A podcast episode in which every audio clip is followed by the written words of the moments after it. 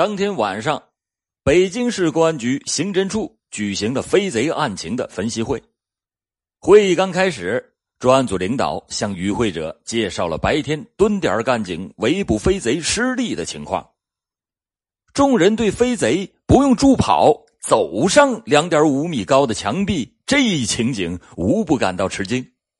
飞贼有如此惊人的攀登能力，他究竟是受过何等的训练？是不是可以通过摸清他本领的来源而获得侦查的线索呢？与会者经过一番讨论，达成了共识，要在这一方面着手的摸一摸。北京市公安局刑侦处请来了五拨人进行了模拟试验。这五拨人是学散打的、练武术的、教柔道的，还有市公安局防暴处和武警总队特警大队的尖子。模拟试验的地点选在了一家工厂里，那是一家大工厂。当初建厂时圈进了一条胡同，还保留着一小节，尽头正好有一堵两米五高的水泥墙，与远南运动会开幕式那天飞贼逃掉的现场几乎是完全一样。试验开始，先有两名散打选手上墙，这俩人先是练了少林功夫的，练了五六年。后来才改学散打，师承一位早在解放前就已经出名的散打高手。散打学习了四年，参加过十几次的比赛，捞到了好几块牌牌，在散打界那享有不小的声誉。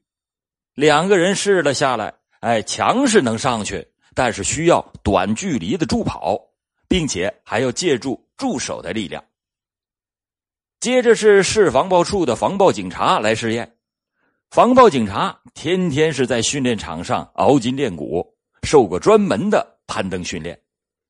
这堵两米五高的墙壁自然是不在话下，但是并非是完全不用助跑，并且也做不到像飞贼那样蹭蹭蹭的轻松自如。后面三拨人也一一上去试了试，试验的结果表明，上墙速度最快的是武警总队特警大队的尖子。同时证明，两米五高的墙壁不用助跑直接上墙，那是非常人和受过一般训练人所能做到的。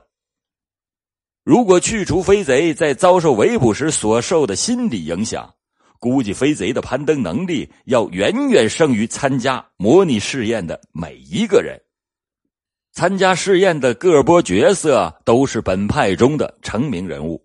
如果飞贼以前也公开的练过，那他所特有的本领，定然是使他是名声在外，但是他们从来就没有听说过有这样一个人，所以就排除了飞贼曾经在武术队、散打队、柔道队、防暴大队、武警部队待过的可能，这显然增加了查摸线索的难度。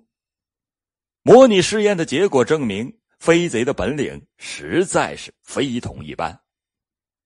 想用平时对付一般盗贼的手段抓获他的可能性，那是比较小的。所以专案组经过研究，并且请示上级以后，决定如果飞贼再次出现时，蹲守的干警在确认以后，可以当场开枪将其击伤。飞贼继续进行着他那猖狂的犯罪活动。就在刑侦处进行模拟试验的当天，他又在西城区。盗窃了一户居民的寓所。次日，飞贼又光顾了东城区，闯入一位高级干部的寓所，窃走了现金、国库券万余元。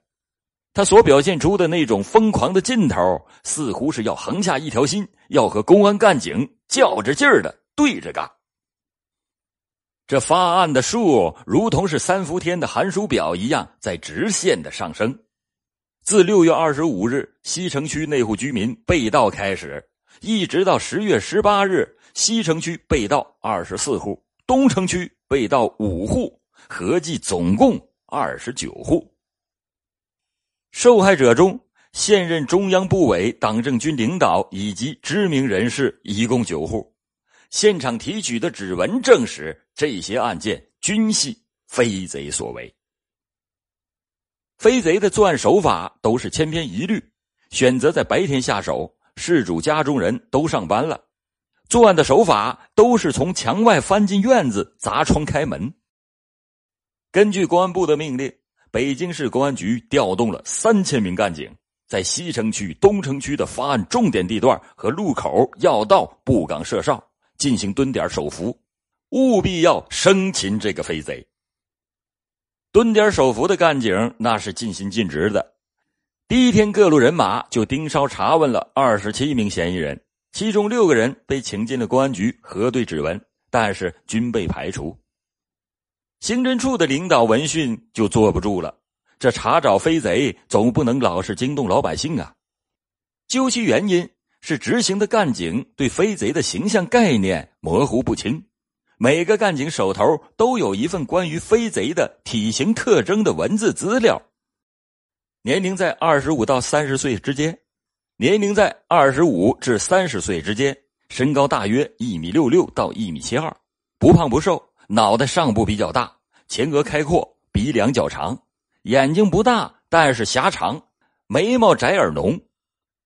这些文字介绍的特征，在干警脑海中的成像是各有理解。千差万别，刑侦处领导于是考虑能否采用画像缉拿之法。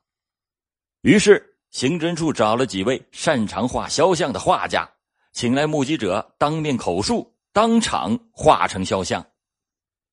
每位画家都是修了改，改了修，画稿搞了一大叠，但始终是得不到目击者的认可，都说不像，这可怎么办？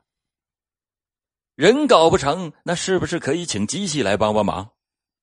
于是警方就驱车前往清华大学，那里有先进的电子计算机，能够画出很好的肖像。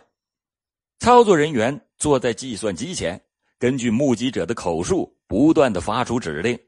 屏幕上的成像换了一个又一个，但弄来弄去，却始终是得不到目击者的认可。这计算机画像也失败了。北京市公安局刑侦处再次的召开案情分析会，商讨缉拿飞贼的办法。烟雾弥漫中，西城公安分局的刑警大队长韩队长提出了一个建议：是否请上海铁路公安处的张鑫来北京试试？此人专攻模拟画像，颇有建树，人称“警坛神笔”。韩队长提出了这个建议。好几个刑警立刻附和，都说张鑫可能画的像，那就不妨试一试。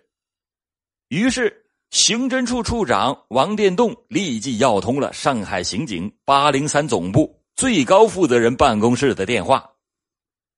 上海警方非常的支持北京同行，随即指派张鑫出山。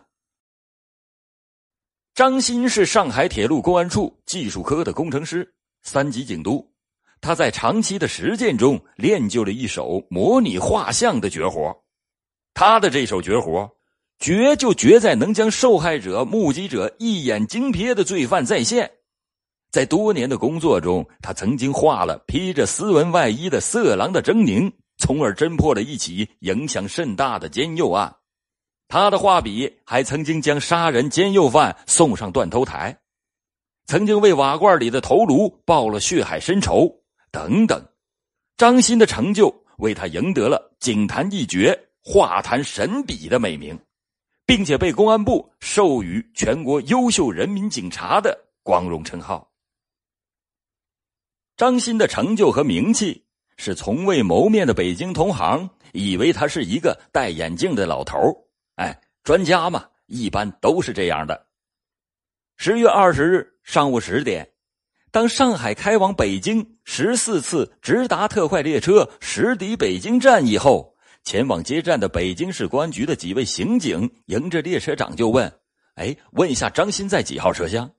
这列车长一怔：“哎，哪个张鑫呐？长什么样？啊，就一个老头戴眼镜的。”正说着，张鑫已经来到了面前，自我介绍说：“我是张鑫。”北京刑警面对这位文静漠然的客人，一下就愣了。这大名鼎鼎的神奇人物张鑫，竟然就是一个年轻人，一个小伙子，那能行吗？这几位北京警界有名的资深侦探员是没敢抱太大的希望。张鑫一住下来就开始进行了工作。下午听北京警方介绍案情，晚上他又开始看案卷。他看了一整夜的案卷。第二天一早，对飞贼一次次的作案情景已经是烂熟于心，马上要求招来三位曾经对飞贼有过匆匆一面之瞥的目击者。他根据目击者的叙述，分别画了三张像，然后综合修改，最后成像。三位目击者看完之后惊呼道：“哎呀，没错，就是他！”说到这里，老欧再介绍一下，全国公安系统一级英雄模范、公安部刑侦专家张鑫同志，因为连续加班工作，劳累过度，突感身体不适，经抢救无效，于二零一八年十月二十日十九点不幸逝世，享年五十八岁。张鑫被称为警坛的国宝，只可惜英雄已逝，忠魂永在。北京市公安局立刻把模拟肖像复印了三千份，发到蹲点守伏的每一个干警的手中和基层派出所，要求牢牢的默记于心。同时还传下命令，凡是发现与这张像相似的人，一律请到公安局登记核对指纹。一张用画笔绘就的法网悄然的就张开了。三天以后，十月二十四日中午十二点十五分，身穿便衣的北京市公安局防暴处警察张晓东，在东城区北河沿齐河楼附近蹲点守伏时，发现从身边走过了一个男青年，与模拟画像上的飞贼非常的相似，他一阵紧张。马上给最临近位置的另一名便衣警察张俊杰打了一个暗号。这张俊杰一看，心一下子也提到了嗓子眼儿悄声的说道：“哎呀，太像了！”两个人很沉得住气，悄悄的闪到了一边，掏出了模拟画像，又反复的与这个人进行了对照，结论就是他，飞贼。凭他们两个不一定完全有把握擒住这个飞贼，为了以防万一，两个人保持距离，紧紧的盯住，并且与曾经和飞贼照过面的公安局的另外两名刑警取得了联系。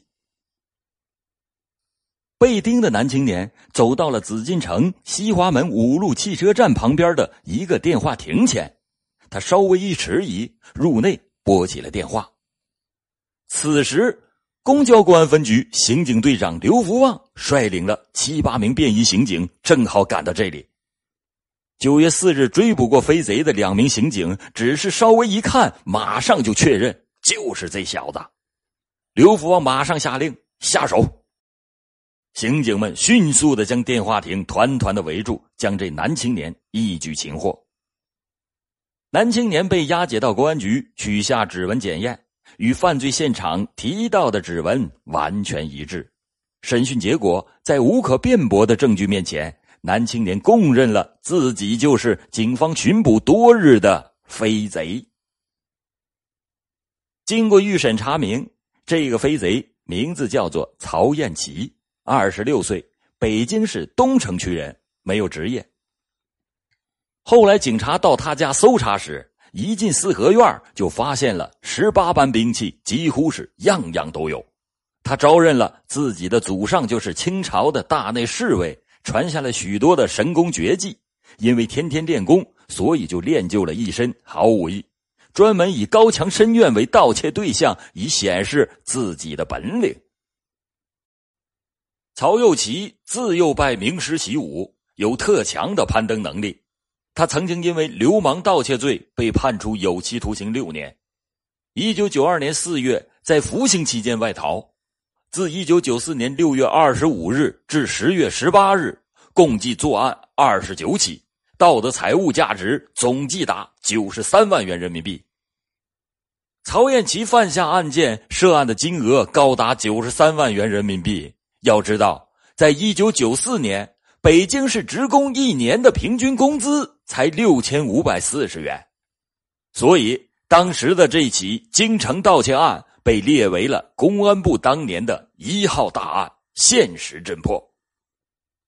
一九九五年三月一日，飞贼曹艳琪在北京依法被处决。好了，感谢您今天收听老欧讲大案。今天是二零零九年的元旦，老欧在此祝所有喜欢老欧讲大案的听众朋友们，在这新的一年里，天天开心，事事顺意，身体健康，平安快乐，全家幸福。